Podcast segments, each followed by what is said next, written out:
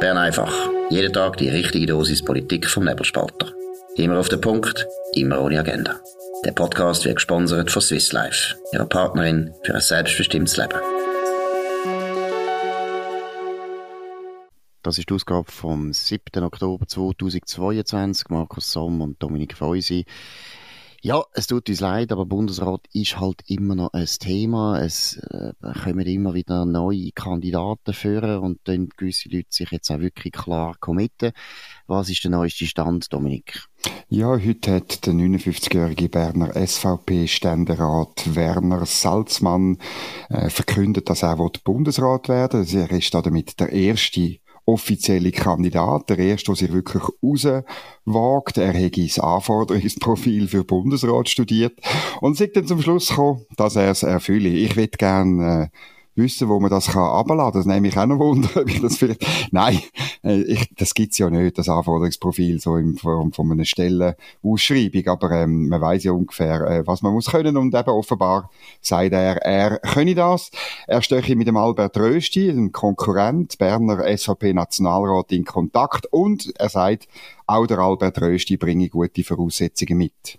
Genau, das ist die faire Berner Art. Tut man sich gegenseitig ein bisschen belagern und belauern. Loben. Beschnuppeln und vor allem natürlich loben. Das mit dem Jobprofil finde ich wirklich auch herzig. Ich meine, er ist immerhin Ständerat, er ist schon ziemlich lange in Bern tätig. Er weiss, glaube ich, was das Jobprofil ist vom Bundesrat. Er muss das, glaube ich, nicht abladen und neu lesen. Also es ist wirklich herzig. er probiert etwas, äh, wo halt allen Leuten nach wie vor in unserem Land peinlich ist, nämlich äh, persönliche Ehrgeiz, persönliche Karriereziel bekannt zu geben. Das macht man nicht so gern.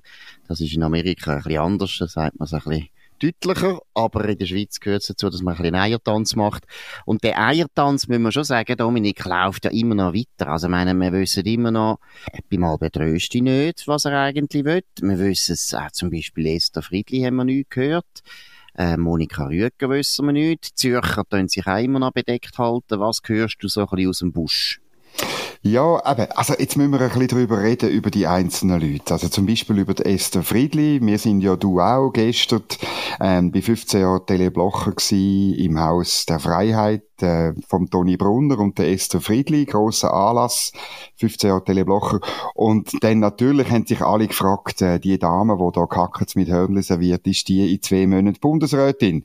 Ähm, sie hat nichts gesagt. Interessant war, was er gesagt hat. Er hat offenbar überhaupt keine Lust, dass sie es wird. Aber sie hat nichts gesagt. Und meine These ist einfach die, wer jetzt nichts abseit, der will eigentlich, weil es gibt keinen Grund, jetzt dich bedeckt zu halten, wenn du nicht irgendwann willst. Und die Frage ist ein bisschen, wie ihre ähm, Ausgangslage ähm, steht und warum sie es nicht sagt, oder? Gibt ja zwei Möglichkeiten. Sie sagt es nicht, weil sie warten, wer noch zu oder abseit, oder? Oder weil sie irgend ähm, noch etwas muss einfädeln, wo erfüllt muss sein, bevor sie aus dem Busch kommt. Ja gut, also man kann auch sagen, einfach sie braucht wirklich noch Zeit zum Nachdenken, weißt? Also nein, das hält nach einer Woche, Markus. Ja, nein, also das ist ein so ein schwerwiegender Entscheid. Also was vielleicht wirklich interessant ist, wir müssen es wirklich auch so zitieren, wie er es gesagt hat, Toni Brunner hat es natürlich äh, sehr auf eine lustige Art gesagt. Er hat gesagt, also zuerst hat er mal gesagt, warum er nicht Bundesrat wird werden, weil der Matthias Ackert, der ihn interviewt hat, hat natürlich auch das zuerst gefragt und dann hat Toni Brunner zum 8000. Mal gesagt, er will nicht mehr. Er will, er sei glücklich, er sei glücklich da in seinem Toggenburg mit seinen Kühen und äh, auch mit seinem Gasthof, mit dem Haus der Freiheit, wie das heißt.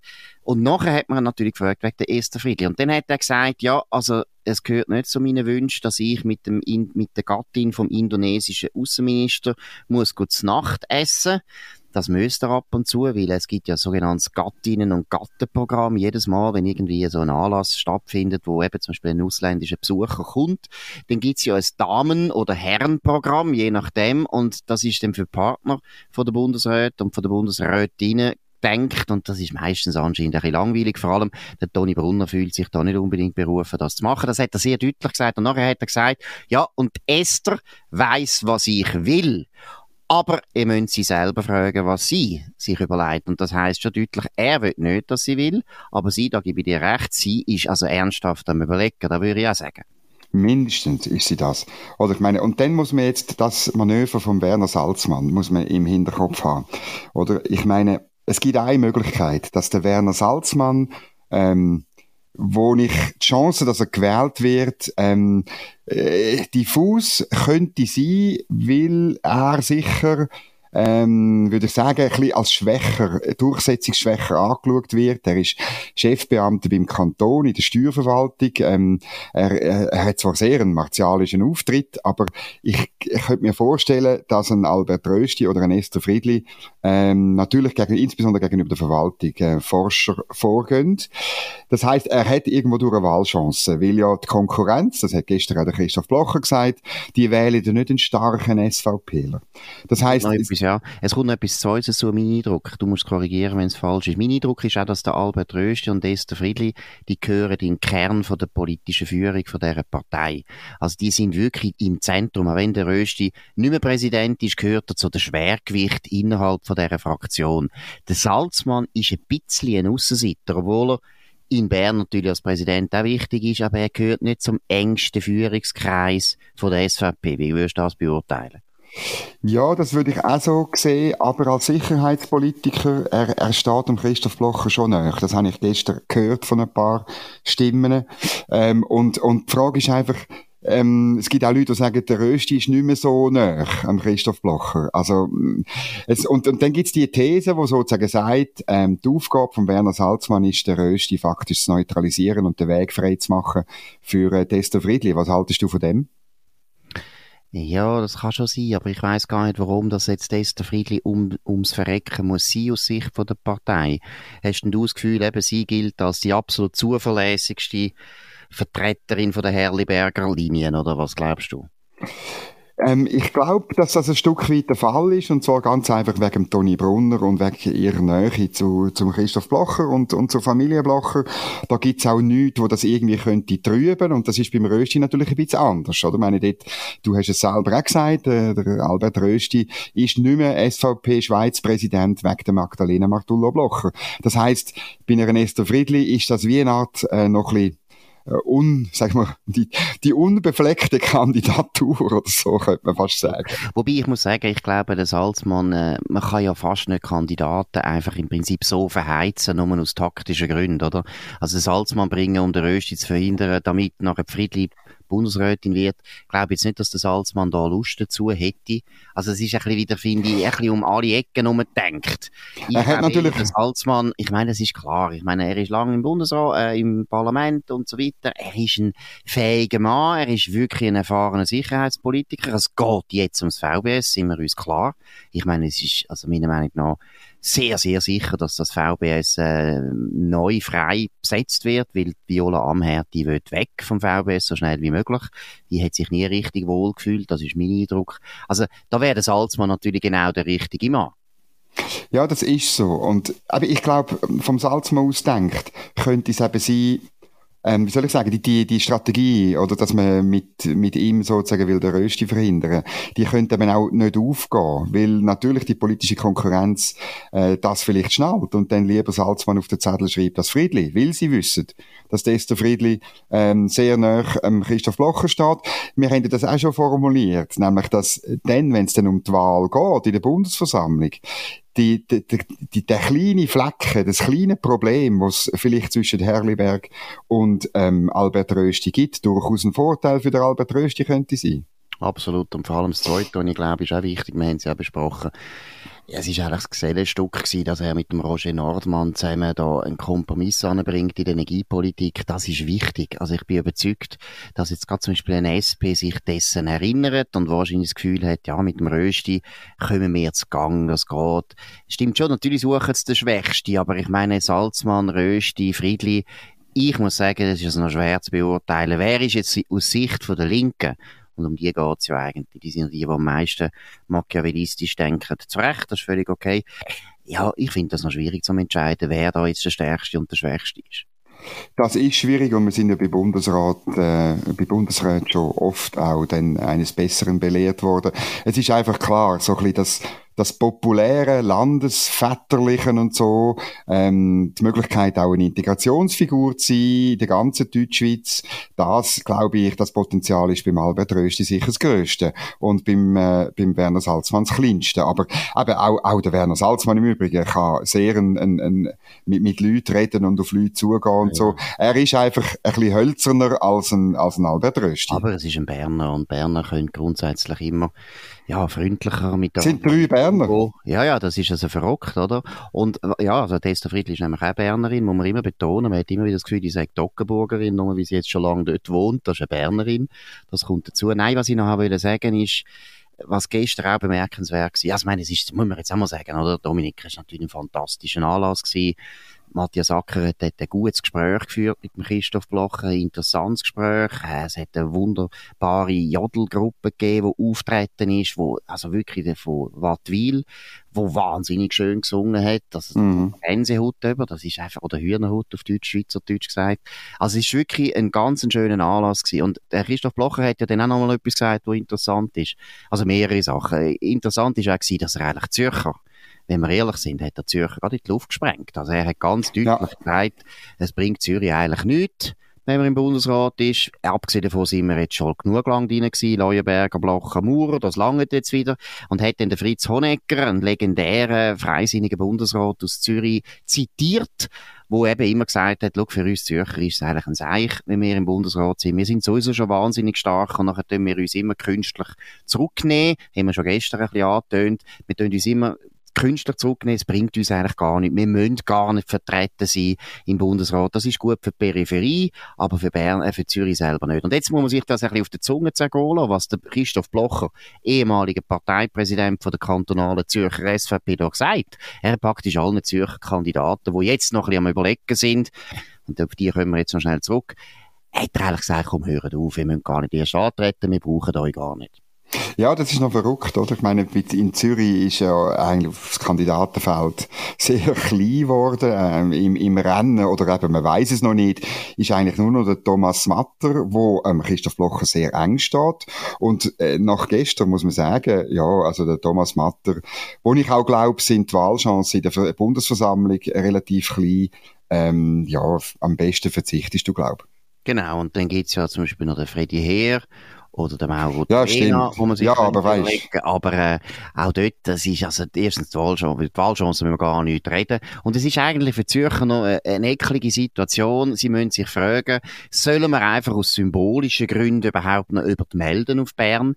Ist es nicht ein bisschen peinlich, wenn die grösste Partei von der SVP, Kantonalpartei von der SVP, oder eine von der grössten, bin jetzt nicht mal sicher, die Berner sind wahrscheinlich immer noch grösser, was Mitglieder mm. betrifft. Ja. Aber schon gleich eine von der grössten.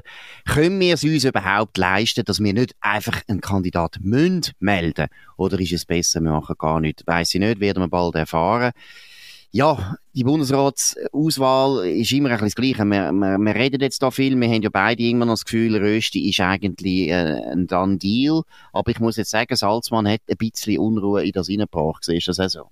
Ja, das ist sicher so. Und das muss man weiter beobachten und auch schauen, ähm, wie, das, wie das aufgenommen wird. Ähm, es kann gut sein, dass Berner Kantonalpartei auch als Machtdemonstration beide Namen mal meldet, äh, an der Findungskommission, wo der Toni Brunner äh, den Einsitz hat, oder? Äh, spätestens dann äh, muss auch ein Esther Friedli Karten auf den Tisch legen, wenn sie wirklich will. Gut, er, ähm, muss auch, er muss dann auch zurücktreten aus Er muss dann selbstverständlich aus der... das denn machen? Nein, es ist natürlich schon unglaublich, wie eng das alles ist, oder? Ja, ja. Und, und interessant ist eigentlich weitere grosse Namen, eben Monika Rüger kann noch kommen, ähm, kann noch gemeldet werden, du hast den Namen noch erwähnt. Ähm, äh, von der Zuger hat man im Moment nichts gehört. Ich äh, muss auch sagen, die sind gestern auch nicht so rum gewesen. Aber auch dort muss ich sagen, ich meine, ein Thomas Aschi muss sich das gut überlegen, ob er jetzt da will antreten nochmal äh, vom Heinz Tändler gehört man überhaupt nicht. Aber was willst du sagen? Jetzt nehmen wir mal eine andere, noch schnell eine andere taktische Variante überlegen. Wenn es jetzt darum geht, die Rösti eben völlig zu verhindern und am Schluss hat man noch ein Ticket Salzmann Äschi. Wer hat da bessere Chancen? Ist auch wieder der Salzmann, oder? Also Äschi hat auch nicht gute Chancen, wenn er gegen den Salzmann muss antreten also es ist ein das Dilemma von Thomas Eschi. Ich habe auch bei dieser Konstellation halt das Gefühl, dann macht das Halsmanns Rennen. Ähm, und zwar, weil am Schluss stimmt, stimmt halt wesentlich stimmt mit dem Buch ab und der Buch sagt zwei Sachen. Ich will keinen starken, ich will keinen Pflichtbewusst, ich will, ich will lieber so ein bisschen eben einen schwächeren Kandidat von der, von der SVP und ähm, es ist an sich muss, muss das Thomas Aschi als Lob nehmen, dass man ihn auf keinen Fall will, weil er eben sehr pflichtbewusst ist, weil er sich reinknündelt, weil ähm, die politische Konkurrenz muss davon ausgehen, dass er einen sehr starken, insbesondere einen stark Verwaltung kontrollierenden Bundesrat sein wird. Und, und, genau. und ein Fleissiger, einer, der nächtelang das Zeug wälzt, der dossierfest ist und, und ja, also es, es ist wirklich das Dilemma, es bleibt ihm nur eigentlich das als Person persönliches Kompliment aufzufassen. Aber es tut mir leid, das, das wird in unserem System wird nicht der Beste gewählt. Das ist halt so. Absolut, gut. Jetzt ist heute noch eine grosse Medienkonferenz von allen Wirtschaftsverbänden, allen Spitzenverbänden von der Wirtschaft, Economy Suisse, Gewerbeverband, Arbeitgeberverband und Bauernverband. Du bist dort gewesen. Was ist die wichtigste Botschaft?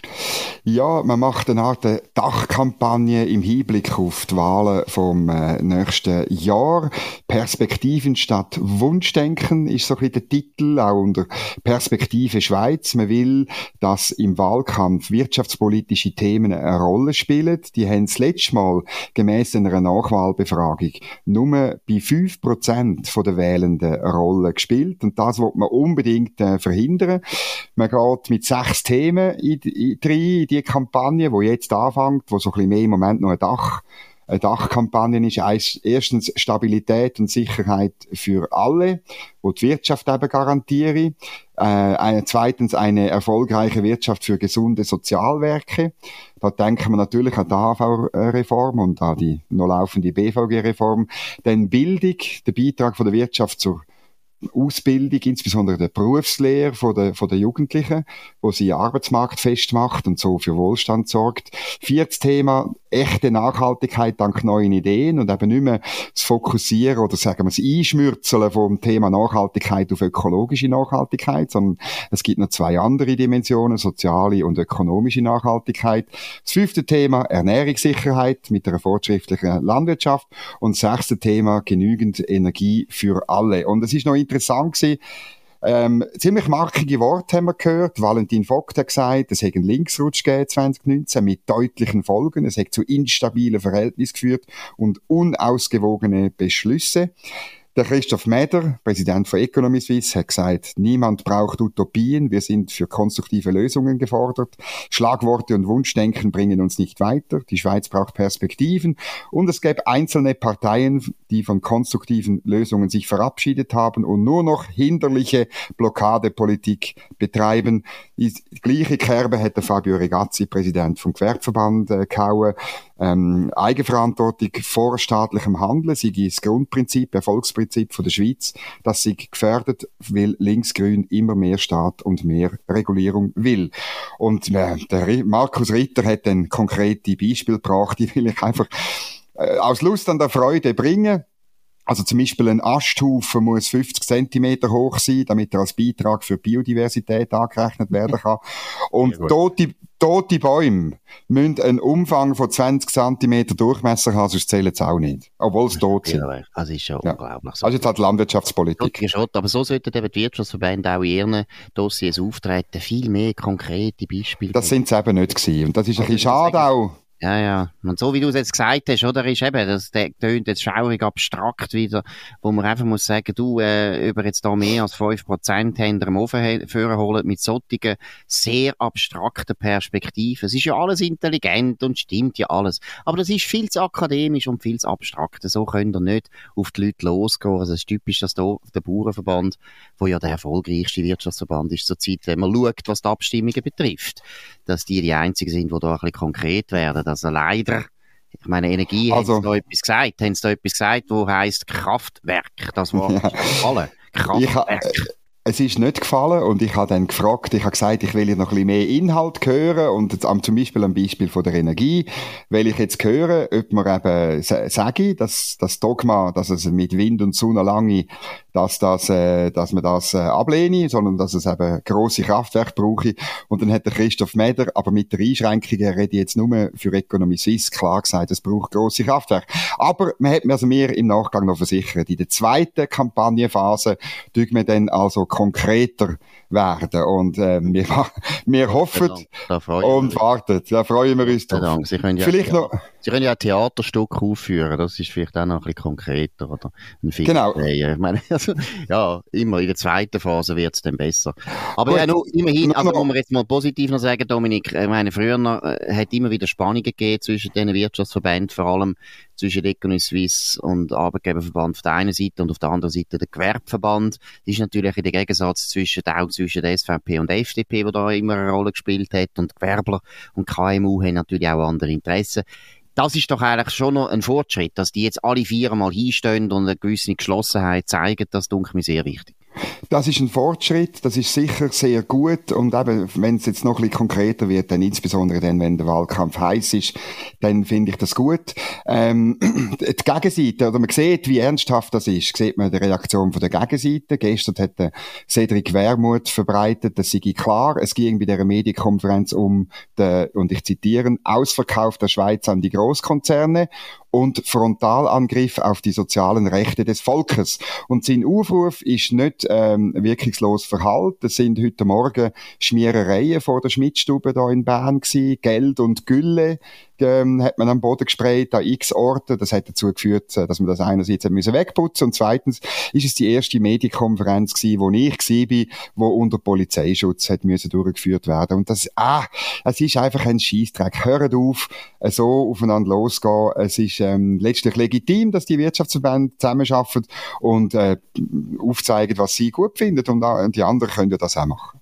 Ja, also wirklich, also, dass man das überhaupt noch... Also jetzt Sabotageaktion. Also man muss sagen, eben ja, die Sabotageakt, die sie rausgestrichen haben in der WOTS, machen sie jetzt gleich. Nein, wobei, jetzt muss man auch wieder sagen, äh, vielleicht hat da die Polizei meiner Meinung nach völlig überreagiert. Ich hätte es da nicht eine Sicherheits äh, aufgebaut. Also meine, Entschuldigung, also ein bisschen Schmierereien von irgendwelchen Idioten und ein paar Jugendlichen muss man jetzt auch nicht gerade, die Hose machen. Also das finde ich, hätte ich jetzt nicht gemacht mit Polizeischutz, finde ich schwach äh, für die wichtigsten und mächtigsten Wirtschaftsverbände der Schweiz ist es eigentlich ein lächerlich, sich da muss schützen lassen. Also, Gut, aber vielleicht noch schnell an die Adresse vom Cedric Wermuth. Ich finde, er kann schreiben, was er will. Ich finde es völlig okay. Aber einfach, dass man das nächste Mal nicht das Gegenteil wieder hören, wenn ein rechter Politiker irgendetwas einen Aufruf macht auf Twitter und dann irgendein Vollidiot sprayt dann bei der SP irgendwie, äh, weiß auch nicht, auch eine Fassade an oder irgend so etwas.